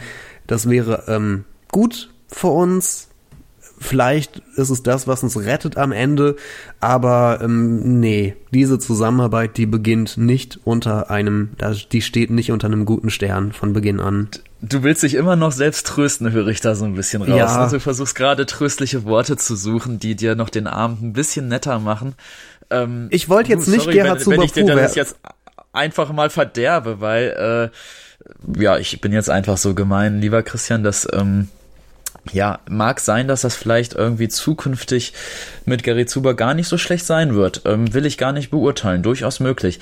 Aber das, was gerade heute kaputt gegangen ist, das ist eben viel mehr als bei einer X beliebigen äh, Entlassung eines äh, Sportdirektors. Also das ist viel mehr zum Beispiel, als, als wir Dirk Duffner oder, oder auch Martin Bader entlassen haben. Das, was heute kaputt gegangen ist, und das ist, glaube ich, nochmal ganz zentral, das möchte ich hier dann nochmal zum Abschluss dieses Podcasts versuchen einzuordnen, dass es eben nicht nur eine x-beliebige Entlassung eines ja, Sportdirektors, das kommt dann natürlich, ja, kommt ja jedes Jahr mal irgendwie vor, dass irgendwie ein Sportdirektor entlassen wird. Das ist ja heutzutage nichts mehr Besonderes, aber wir haben uns heute heute wirklich von einer absoluten Identifikationsfigur getrennt bei Hannover 96, die wirklich etwas dargestellt hat, auch für die Fans. Und man muss auch dazu sagen, für mich hat es immer noch, äh, auch wenn wir jetzt eine Stunde schon so darüber geredet äh, haben und das alles versucht haben, sachlich und, und nüchtern zu betrachten, äh, wenn man jemanden vor 17 Tagen sagt, äh, wenn man sich zu ihm bekennt, zu einem Mitarbeiter bekennt und sagt, du bleibst unser Sportdirektor, auch in der Rückrunde eine Entlassung ist kein Thema. Und wenn allein dieses Wort nach 17 Tagen schon nicht mehr gilt, ja, dann ähm, ja, mutet es einfach so an auf mich, dass ich nicht umhin komme zu sagen, dass ja, es fühlt sich wie ein Wortbruch an. Das wer sich auf so eindeutige Weise erst zu einem Mitarbeiter bekennt, darf nur 17 Tage danach nicht entgegengesetzt handeln, wenn es nicht wie ein Wortbruch ausschauen soll. Und deshalb glaube ich, dieses Thema Vertrauen, was ja auch extra nochmal in der Pressemitteilung von Hannover 96 herausgestellt wird, ähm, dieses Thema Vertrauen, das ist äh, gerade kaputt gegangen bei Hannover 96. Maxi, ich hatte es am Anfang dieses Blogs schon angesprochen und auch du hast die Reaktionen im Netz von den Fans natürlich mitbekommen. Ist da gerade richtig viel, und das ist mein Eindruck, ist da gerade richtig viel Vertrauen auf Fanseite verloren gegangen? Genau, ähm, das ja, würde ich tatsächlich so sehen. Ähm, also zum Teil, ich kann, ich gucke noch mal kurz nach. Also ich weiß nicht, wann ich das letzte Mal einen Twitter-Post von Hannover 96 gesehen habe. Ich weiß jetzt gerade noch aus dem Kopf, dass ich, wo ich vorhin geschaut hatte, es waren über 200 Reaktionen, also über 200 Kommentare, 207 Kommentare äh, allein auf Twitter zu dieser Pressemitteilung, dass Jan Schlaudraff eben freigestellt wurde und äh, Gerhard Zuber übernimmt. Woran mich das so ein bisschen erinnert, was ich vorher auch noch gar nicht bedacht habe, aber wo ähm, Dennis das vorhin gesagt hat, dass es eben ja nicht nur ein x-beliebiger Sportdirektor war, sondern eben auch eine Identifikationsfigur. Vielleicht so ein bisschen ähm, von der Sache mit der Trainerentlassung damals von Daniel Stendel, der eben ja auch für viele unverständlich entlassen wurde und äh, der ja auch eine Identifikationsfigur war. Auf jeden Fall, ja, zu den Reaktionen im Netz äh, kann man sagen, es gibt Leute, die machen sich tatsächlich Sorgen um den Verein, was ich absolut nachvollziehen kann. Es gibt aber auch schon genug Leute, die ja das Ganze einfach nur noch mit Ironie und äh, ja, weiß ich auch nicht, ertragen können oder sich selber ertragbar machen. Also ja, ich verstehe es ich verstehe es, verstehe die Fans da in ihren Reaktionen auf jeden Fall. Was ihr vorhin nochmal gesagt habt oder was Dennis gesagt hat, ähm, dass man eben vor 17 Tagen das voll, volle Vertrauen ausspricht und jetzt ihn eben doch entlässt. Vielleicht ist das auch so ein bisschen, oder naja gut, dazu bin ich noch, verfolge ich das Fußballgeschäft noch nicht lang genug, um äh, zu sagen, früher war das ganz anders, aber was mich zum Beispiel gar nicht gestört hätte, das ist undenkbar in der heutigen Zeit und das äh, wird bei keinem Verein so vorkommen. Aber was mich zum Beispiel oder die meisten Fans vielleicht gar nicht gestört hätte, wenn man tatsächlich gesagt hätte, ja, wir hatten in den vergangenen Tagen ähm, in Transferfragen oder eben wie ihr oder Christian, glaube ich, hat es rausgesucht, äh, in, in der Frage des neuen Torwarttrainers überall so unterschiedliche Auffassungen, dass eine weitere Zusammenarbeit für uns keinen Sinn ergibt. Also es muss ja irgendwas Schweres vorgefallen sein, sonst bricht man sein Wort nicht nach 17 Tagen. Und wenn man das dann aber auch mal in die Öffentlichkeit transportieren würde, das, das macht wie gesagt heutzutage keiner, aber das wäre vielleicht was, wo man zumindest noch so ein bisschen seine Glaubwürdigkeit mit äh, bewahren kann, indem man eben mit der Wahrheit auch an die Öffentlichkeit geht. Und stattdessen ja, wünscht man Jan Schaudraff alles Gute und äh, die einzige, einzigen Worte, die dazu verloren werden, sind, dass man unterschiedlicher Auffassung über zentrale Entscheidungen war und ja, anscheinend dadurch das Vertrauen verloren gegangen ist. Äh, Maxi, während du gesprochen hast, bin ich einmal auf Twitter die gesamten Reaktionen unter dem Tweet. Ich bin noch gar nicht fertig, ich bin immer noch am Scrollen, aber es sind nur negative Reaktionen. Keiner findet ja. das gut und alle sagen ähm, ähm, ganz viele Sachen über Martin Kind, äh, die so hart formuliert sind, dass ich die eigentlich gar nicht wiedergeben möchte. Aber ich habe bereits viermal die Frage gefunden: ähm, Habt ihr eigentlich Lack gesoffen? Ja. Das. Ja. Gut, und wenn man jetzt nicht nur auf Twitter guckt, äh, sondern eben auch mal bei Facebook, da sind es äh, nicht nur 200 Reaktionen wie bei Twitter, sondern 1200 Ui. Kommentare allein. Und ein Kommentar, ich habe ihn hier mal gerade rausgesucht, der steht ganz weit oben mit zurzeit 350 Likes, Uhrzeit 21.35 Uhr. Und der fasst dann doch, glaube ich, die Gefühlswelt, die bei Hannover 96 Fans ist, ganz sachlich zusammen. Der Jimmy schreibt da, lieber Herr Kind, bitte geben Sie die Verantwortung für das operative Geschäft bei Hannover 96 mit sofortiger Wirkung ab. Bitte übertragen Sie dabei verantwortungsbewusst die geschäftsführenden Aufgaben an jemanden mit möglichst viel Fußball-Sachverstand und entsprechender Reputation und Erfahrung in diesem schwierigen Geschäft. Bitte vergeuden Sie bei diesen letzten wichtigen Entscheidungen keine weitere Zeit. Der Zickzackkurs der letzten Jahre ist für jeden, der 96 im Herzen trägt, nicht mehr zu ertragen. Irgendwann geht jede Ära einmal zu Ende. Sie haben sicherlich Ihre Verdienste um Hannover 96. Für die schönen Zeiten danke ich Ihnen persönlich von Herzen. Jetzt ist die Zeit für Sie gekommen zu gehen. Ist wie gesagt der Top-Kommentar ganz oben.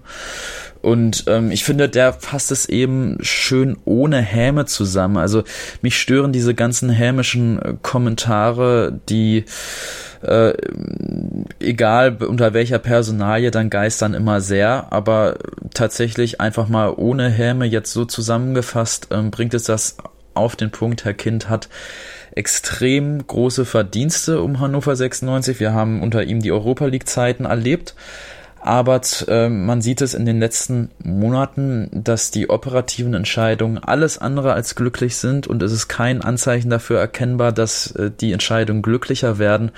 Und auch ich denke, ähm, aus den operativen Entscheidungen sollte Martin Kind sich baldmöglichst heraushalten. Und äh, was die Reaktion der Medien angeht, die Bild-Zeitung titelt Kind macht Hannover lächerlich. Tja, äh, wir haben über alle Personen äh, gesprochen, über die ich mit euch sprechen wollte. Es gibt so ein paar News am Rand, so ein paar Freundschaftsspiele, eventuelle Transfers. Ähm, wir wollen gleich noch mal so ein paar Worte dazu verlieren, ähm, aber lasst uns diesen Blog in Überlänge endlich abschließen und dann sprechen wir weiter. Schatz, ich bin neu verliebt. Was? Da drüben. Das ist er. Aber das ist ein Auto. Ja, eben. Mit ihm habe ich alles richtig gemacht. Wunschauto einfach kaufen, verkaufen oder leasen. Bei Autoscout24. Alles richtig gemacht. Immer informiert sein. Auch von unterwegs. Auf meinsportpodcast.de 90 Plus On Air. Der Podcast rund um den internationalen Fußball. Mit den Redakteuren von 90plus.de. Da herrscht ein enormer Druck, da werden Unsummen investiert, um den Erfolg regelrecht zu erzwingen. Jede Woche neu auf meinsportpodcast.de. Ihr hört 96 Freunde der Hannover Podcast und mit Dennis Draber und Maximilian Wilsmann will ich jetzt noch so ein paar Sachen äh, besprechen, die so am Rande waren. Äh, zum Beispiel die Testspiele gegen Paderborn und gegen Werder Bremen. Zwei Erstligisten hatte man getestet und beide Spiele verloren. Aber ähm, ich hatte da auch so ein paar positive Eindrücke, besonders was immer die erste Halbzeit jeweils anging. Ähm, ich frag dich, Maxi, zuerst, du hast auch äh, die Spiele geguckt oder zumindest das Bremen-Spiel. Ähm, was waren deine Eindrücke daraus? Ja, ähm, das Bremen-Spiel habe ich gesehen, das Paderborn-Spiel leider nicht. Das habe ich mir nur im Nachhinein etwas dazu durchgelesen. Im Bremen-Spiel, äh, wie du es gerade schon gesagt hast, fand ich die erste Halbzeit sehr gut. Wir sind ja dann auch in Führung gegangen, ähm, sogar mit 1 zu 0 durch ein wunderschönes Tor, fand ich auch von Edgar Pripp. Ähm, da hat das Ganze schon ganz gut ausgesehen. Das, was ich nicht so schön fand, war, dass es dann in der zweiten Halbzeit tatsächlich auch nachgelassen hat. Also ähm, ich erinnere mich, glaube ich, gerade an keine Großchance von Hannover 96. Ich glaube, eine Möglichkeit gab es, wo Haraguchi quergelegt hatte und dann äh, einer unserer Nachwuchsstürmer den Ball fast hätte einschieben können. Allerdings wurde daraus dann eben auch nichts. Das heißt, wir haben stark begonnen und äh, wie du sagst, gegen Paderborn auch, aber dann eben auch stark nachgelassen. Gegen Paderborn war das vielleicht noch ein Stück schlimmer, obwohl das Ergebnis gegen Bremen ja höher ausgefallen ist. Aber ich sag mal so, es waren vielleicht gute Ansätze da. Es war aber auch noch nicht so überzeugend. Auf der anderen Seite muss man natürlich sagen, Hannover hat noch ähm, eine Woche, nee, zwei Wochen sogar. Ja, ja. Zwei Wochen, oder? Knapp zwei Wochen. Ja, sogar. Hannover hat noch zwei Wochen, bis es wieder in die Pflichtspiele geht. Bremen und Paderborn sind ab diesem Wochenende schon wieder dran. Dementsprechend kann man dem vielleicht auch ein bisschen nachsehen und sagen, dass die in ihrer Vorbereitung schon weiter waren. Ja, das, ähm, das wäre auch mein Punkt. Und wenn ich das jetzt richtig mitbekommen habe, dann war es ja durchaus so, dass die 96-Spieler gerade erst so richtig aus dem harten Fitnessregime rauskamen und äh, vor allem an der Fitness gearbeitet haben und ähm, dann relativ platt in diese Freundschaftsspiele gehen mussten. Ähm, von daher, wenn das das, was so die ersten Halbzeiten, wenn, wenn, wenn das so den aktuellen Leistungsstand widerspiegelt, dann habe ich nicht die größten Sorgen und es hat teilweise auch schon richtig gut ausgesehen, besonders am Anfang der beiden Spiele. Ähm, Dennis, du hast die beiden Testspiele nicht geguckt, äh, darum kann ich mit dir schlecht darüber reden. Ist halb so wild, es gibt noch andere Sachen, über die man sprechen kann. Zum Beispiel über den möglichen Nachfolger von Michael Esser. Ähm, der soll laut Bild angeblich aus Berlin kommen, von Union Berlin ähm, und äh, wird dann mit dem neuen Torwarttrainer Rolf Mossmann äh, zusammenarbeiten. Es handelt sich um den aktuellen dritten Torhüter von Union Berlin, Jakob Busk der schon äh, 56 Zweitligaspiele für Union absolviert hat, das letzte 2018. Äh, wäre das eine Lösung für die äh, Ersatztorwartposition? Klingt prinzipiell akzeptabel. Ich glaube, für die Ersatztorhüterposition brauchst du einfach jemanden, der loyal ist, der ähm, gemeinsam mit Zieler gut zusammenarbeiten kann und ähm, tatsächlich muss man da wahrscheinlich jetzt auch äh, keine riesigen Summen in die Hand nehmen, egal ob man sie hat oder ob man sie nicht hat, für einen zweiten Torhüter. Äh, Zieler ist ja extrem verletzungsresistent. An, in die Jahre 2000, wenn ich in die Jahre 2010 bis 16 zurückgucke, wo er sechs Jahre bei uns war, gab es keine längere Verletzung. Er hatte, glaube ich, noch einen Rekord gebrochen an Spielen, die er durchgespielt hat, ähm, also hintereinander äh, insgesamt in der Summe. Von daher muss man sich nicht darauf einstellen, dass äh, Zieler sich äh, morgen schwer verletzen wird. Und deshalb, glaube ich, braucht man einfach eine loyale Nummer zwei. Wenn ich mal so in der 96 Historie zurückgucke, so einen wie Frank Jüric, das war, das war die Nummer zwei ganz lange hinter Robert Enke, ähm, der ein guter Torhüter war, der aber eben nie aufgemuckt hat und nie die Position von Enke in Frage gestellt hat. Äh, genauso einen Typen braucht man. Also jemanden, der äh, sein Handwerk versteht und der sich gut ins Team einordnet und einfügt. Und dann gibt es noch ein Gerücht äh, von der schwedischen Zeitung Expressen. Ähm, die sagt nämlich, dass äh, Jon Guidetti, habe ich das richtig aus? Ehemaliges Top-Talent, äh, hat mal bei Manchester City in der Jugend gespielt und wurde dann oft ausgeliehen, war davor schon in den Niederlanden recht erfolgreich und danach hatte er eine recht gute Zeit in Spanien, wobei das zuletzt auch nicht mal so gut aussah. Moment, wie heißt der? Ähm, laut Transfermarkt Aussprache, Moment. Jon Guidetti. John Guidetti. Genau der, der Schwede, der schwedische Nationalspieler und Stürmer, äh, 1,85 Meter groß, 27 Jahre alt, ist so ein bisschen ein ewiges Talent, äh, das nie so richtig den Durchbruch geschafft hat. Äh, wenn er kommen sollte, dann hätten wir einen mit einem sehr schönen, sehr langen Namen. Jon Alberto Fernando Andres Luigi Olof Guidetti. Also allein deshalb sollte man ihn schon verpflichten. Nee, die Frage an dich, Maxi, brauchen wir noch einen Stürmer? Klingt ja fast wie ein Italiener. Ähm, also grundsätzlich bei den ganzen Personalfragen und Gerüchten habe ich mich auch immer gefragt, weil ich eben auch immer wieder davon gelesen habe, dass noch ein Stürmer verpflichtet werden soll. Ja, ich weiß es nicht so. Also, ich sag mal so, ähm, da kann ich jetzt gleich auf mehrere Punkte kommen. Zum einen fangen wir mal bei dem an, was wir haben. Marvin Duksch und Henrik Weidand, die ja aktuell fit sind und auch die ganze Hinrunde weitestgehend fit waren und eben eigentlich auch die meisten Spiele in der Hinrunde, wenn wir als Mannschaft vernünftig gespielt haben, haben die beiden eigentlich auch ganz gut gespielt und vor allem ganz gut gescored.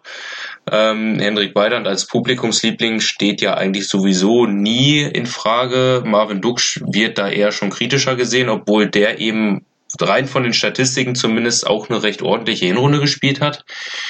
Dahinter haben wir eben noch Cedric Teuchert, der leider das ein oder andere Mal verletzt war, aber ihr habt es vorher oder zu Beginn in diesem Podcast auch schon mal angesprochen, der eigentlich ja auch schon gezeigt hat, was er kann und das angedeutet hat.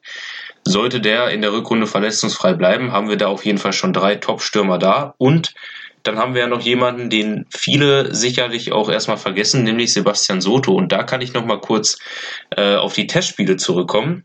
Da können wir gleich vielleicht auch nochmal kurz drüber sprechen, über ein eine Aussage von Trainer Kenan Kotschak, die mich sehr überrascht hat, wo er einfach mal die Mentalität von allen Jugendspielern in Frage gestellt hat. Das hat mich doch schon sehr überrascht äh, und meinte irgendwie von wegen leistungsmäßig wird es zwar schon passen, aber von der Mentalität äh, könnte er da momentan noch keinen gebrauchen.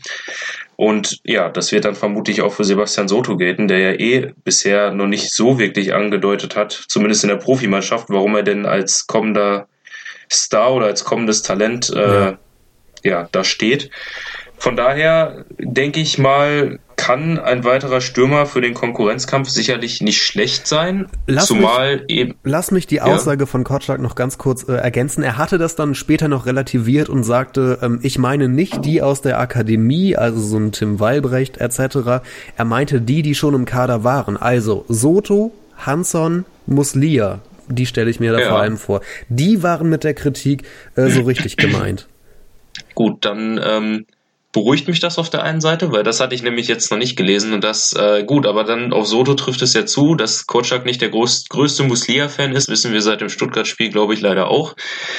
Und naja, auf jeden Fall glaube ich, dass ein weiterer Stürmer für den Konkurrenzkampf gut sein kann. Ähm, zumal, wenn man überlegt, wenn Teuchert vielleicht nochmal ausfällt, Soto sieht er vielleicht noch nicht so weit. Das heißt, wir hätten dann nur zwei Stürmer und wenn man eben variabel sein will und eventuell auch mal mit einem Doppelsturm spielen kann, kann das durchaus sein. Ich frage mich nur, erstens, äh, wo, wie wollen wir den bezahlen? Weil so, also er ist laut Transfermarkt ja zwei Millionen wert. Ähm, so schlecht scheint er ja bisher in seiner Karriere nicht performt zu haben. Und haben wir es nicht vielleicht auf anderen Positionen erstmal nötiger? Ja, zum Beispiel in der Innenverteidigung. Da soll ja auch wer gesucht werden, angeblich aktuell. Ähm, eine interessante Sache, muss ich sagen. Nämlich hatte ich, ich weiß nicht mal mehr wann, ob letzte oder vorletzte oder vorvorletzte Episode.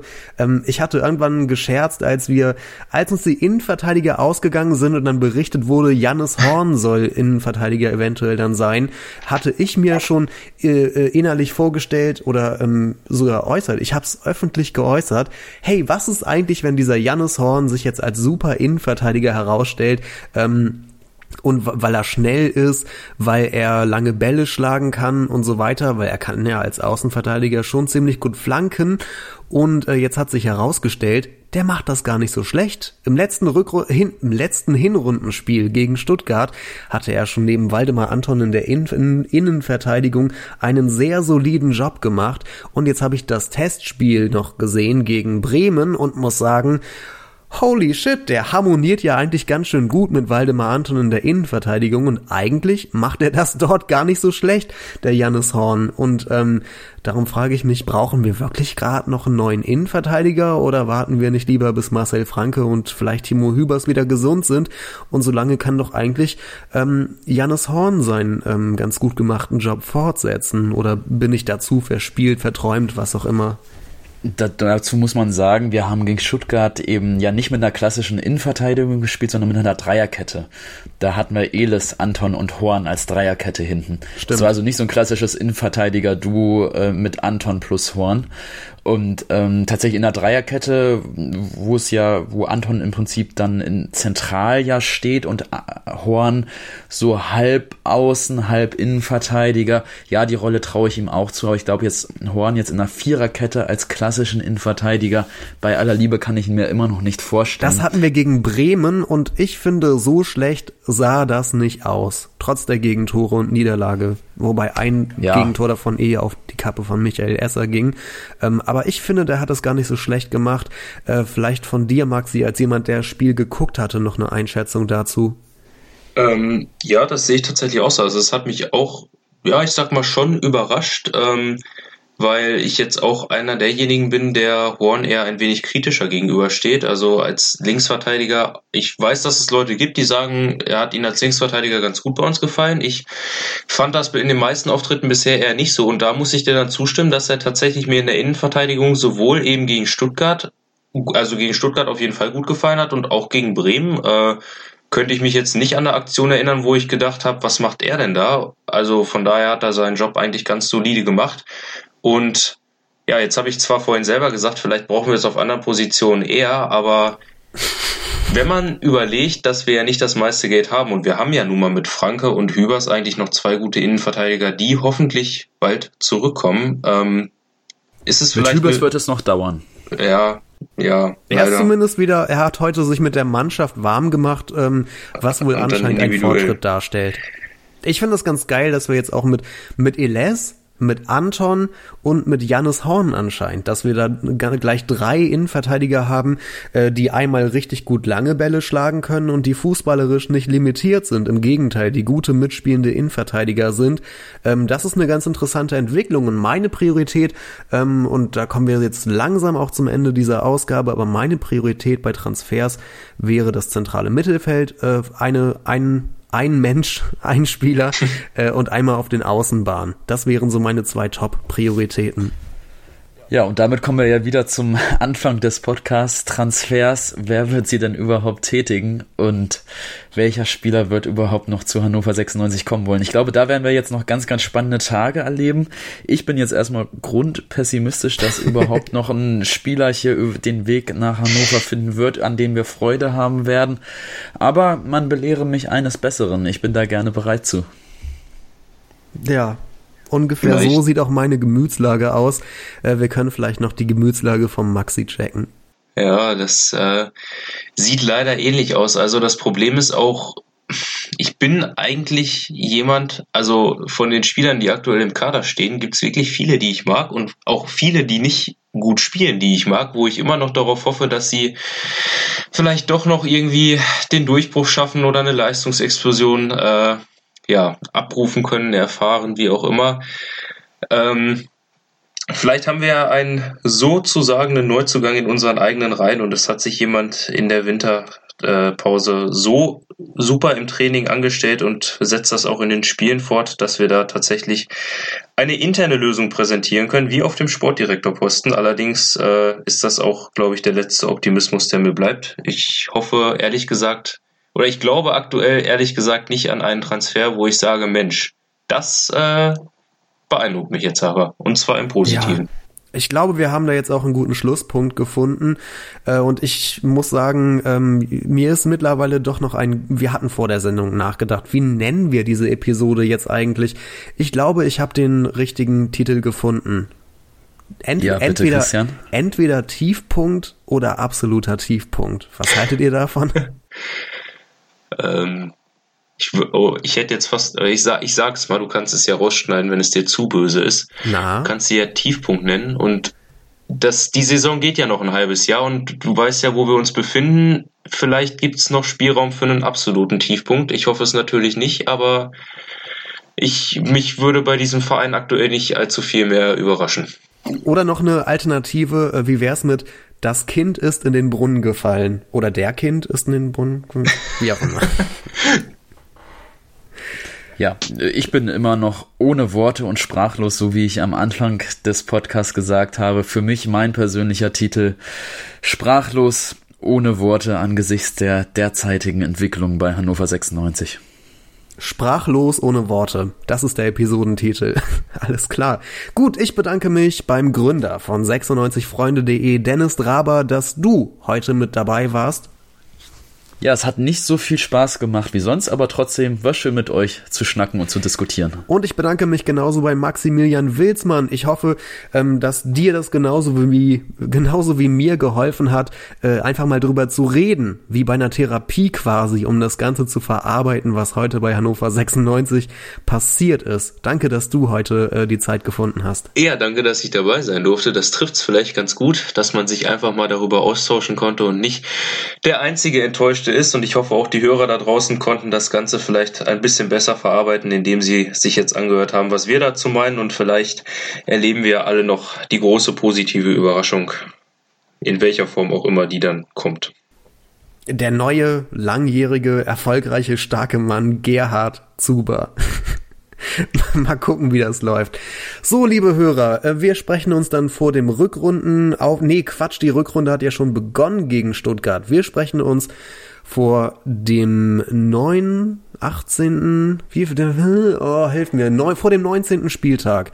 Äh, Regensburg war es, richtig? Genau. Ganz genau, auswärts gegen Regensburg. Um, vor dem Spiel wollen wir auf jeden Fall nochmal sprechen und bis dahin äh, müssen wir das alles erstmal so richtig äh, sacken lassen, was heute passiert ist und ich hoffe, dass ihr, liebe Zuhörer, dabei erfolgreicher seid als äh, wir. Wir scheinen nämlich noch alle sehr aufgewühlt zu sein. Wie dem auch sei, bis zum nächsten Mal. Haltet die Ohren steif. Tschüss. Bis dann. Tschüss. Schatz, ich bin neu verliebt. Was? Da drüben. Das ist er. Aber das ist ein Auto. Ja, eben. Mit ihm habe ich alles richtig gemacht. Wunschauto einfach kaufen, verkaufen oder leasen. Bei Autoscout24. Alles richtig gemacht. 96 Freunde, der Hannover Podcast. Mit Christian Herde und Dennis Draber. Auf meinsportpodcast.de. BVB. Der wöchentliche Podcast zu Borussia Dortmund mit Julius Eid und Christoph Albers. Voller echter Liebe auf meinsportpodcast.de. Schatz, ich bin neu verliebt. Was? Da drüben. Das ist er. Aber das ist ein Auto. Ja, eben. Mit ihm habe ich alles richtig gemacht. Wunschauto einfach kaufen, verkaufen oder leasen. Bei Autoscout24. Alles richtig gemacht.